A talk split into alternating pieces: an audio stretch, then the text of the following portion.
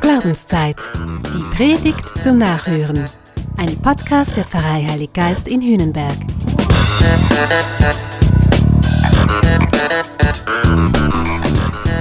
An diesem Sonntag feiern wir in Hühnenberg das Käppeli-Fest. Die kleine Kapelle da am Hang zur Reuss hinab, die ist der Mutter Gottes geweiht. Und immer am letzten Sonntag vor den Sommerferien feiern wir hier einen Freiluftgottesdienst. Unter der Kapelle, da liegt der Rebberg, der der Kapelle den Namen gegeben hat und den ich zusammen mit einem Freund bewirtschaften darf.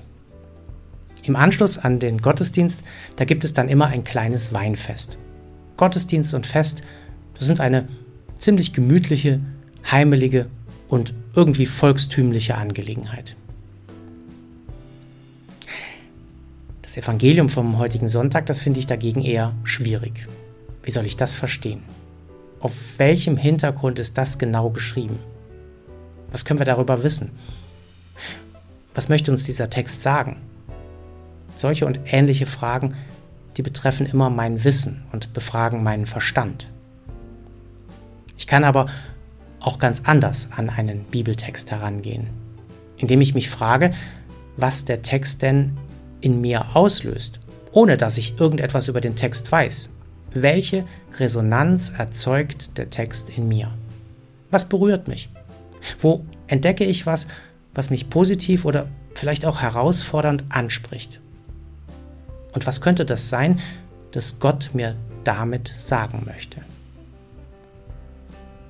Was mich am Text heute direkt gekitzelt hat, das ist diese unglaubliche Konsequenz, die da gefordert ist. Wer Vater oder Mutter mehr liebt als mich, ist meiner nicht wert. Wow. Oder wer nicht sein Kreuz auf sich nimmt und mir nachfolgt, ist meiner nicht wert. Oder der hier. Wer das Leben findet, der wird es verlieren. Boah. Das Leben, das Christ und Christin sein, das ruft offensichtlich nach Konsequenz. Wie kann ich das heute verstehen? Heute, an diesem Sonntag, ist übrigens die Mitte des Jahres. Es ist eine Woche vor den Ferien, es ist Sommerzeit und die ist landläufig ja immer ein bisschen ruhiger als das übrige Jahr. Schauen wir doch einfach mal hinein in den Rebberg, was da los ist. Was wir da schon seit einiger Zeit sehr regelmäßig und gerade auch bei den ganz jungen Reben tun, das ist das sogenannte Erlesen. Das heißt, wir entfernen sogenannte Doppeltriebe und Stockausschläge. Wir tun das mit großer Konsequenz. Wir verhindern dadurch, dass der Wuchs außer Rand und Band gerät. Auf diese Art stärken wir die übrig gebliebenen Triebe und sorgen insgesamt für eine gute Qualität am Stock. Zudem entfernen wir ganz fleißig Blätter in der sogenannten Traubenzone. Damit begünstigen wir die Durchlüftung. Pilze können sich nach Regen nicht so gut bilden. Trauben bleiben gesund. Es gilt übrigens die Faustregel, dass Blätter, die kleiner sind als ein Fünflieber, mehr Energie zum Wachsen brauchen, als sie der Pflanze letztlich zurückgeben. Das dritte, das wir tun, das ist das sogenannte Einschlaufen. Das heißt, wir nehmen die oberen Triebe und fädeln sie vorsichtig zwischen den zweiten und den dritten Heftdraht ein. Auch damit sorgen wir für eine gute Durchlüftung und für eine gute Belichtung der Traubenzone. Wir fördern den Wuchs, weil wir möchten am Ende eine schöne Laubwand haben. Die, die gewährt uns die Photosynthese und damit die Zuckereinlagerung in den Trauben. Und noch was Spannendes, das weißt du vielleicht, Ober- und Unterschiedirdisches Wachstum, die verhalten sich quasi immer wie ein Spiegelbild zueinander. Würden wir also oben zu viele Triebe ausbrechen, würde das die Wurzelausbreitung hemmen. Ließen wir hingegen zu viele Triebe stehen, würde das unter Umständen den Stock überfordern. Und das will niemand. Entsprechend gucken wir uns also Stock für Stock ganz sorgfältig an. Wir entscheiden und wir handeln dann konsequent zum Wohl der Rebe. Es braucht also offensichtlich konsequentes Beurteilen, Auslesen und dann auch Ausbrechen, damit etwas Gutes wachsen kann. Und das gilt auch sonst in unserem Leben. Nichts anderes sagt uns Jesus im heutigen Evangelium. Für mich heißt das, in der Mitte dieses Jahres, eine Woche vor den Ferien in der Sommerzeit, ich möchte versuchen, in meinem Leben eine Bestandsaufnahme zu machen.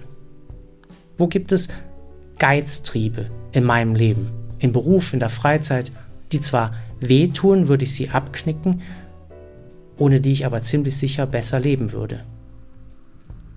Wo gibt es in meinem Leben diesen Kleinwuchs, diese kleinen, fiesen Sachen, die mich am Ende mehr Energie kosten, als sie mir bringen?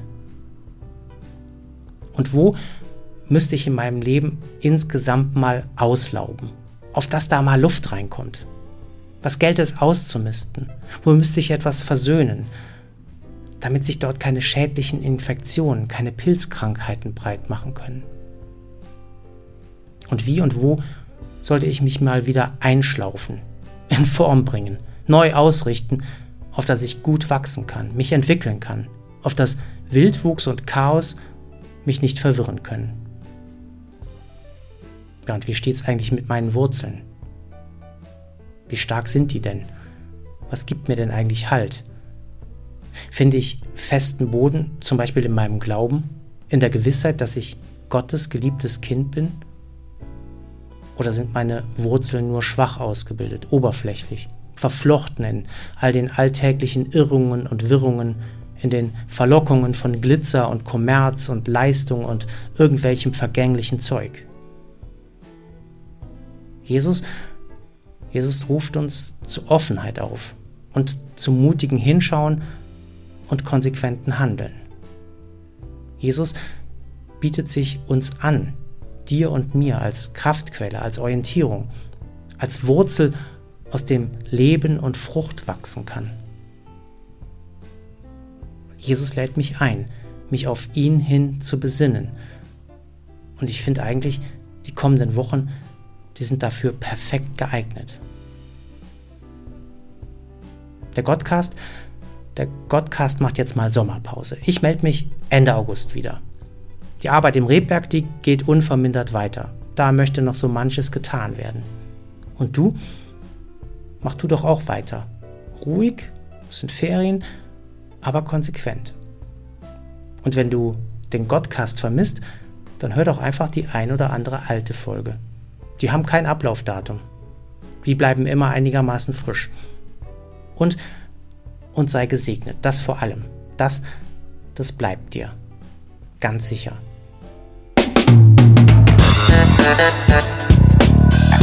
Das war Glaubenszeit. Die Predigt zum Nachhören. Ein Podcast der Pfarrei Heilig Geist in Hühnenberg. Gesprochen von Christian Kelter. Idee und Konzeption Biesberg Media Group. Wir machen Medien.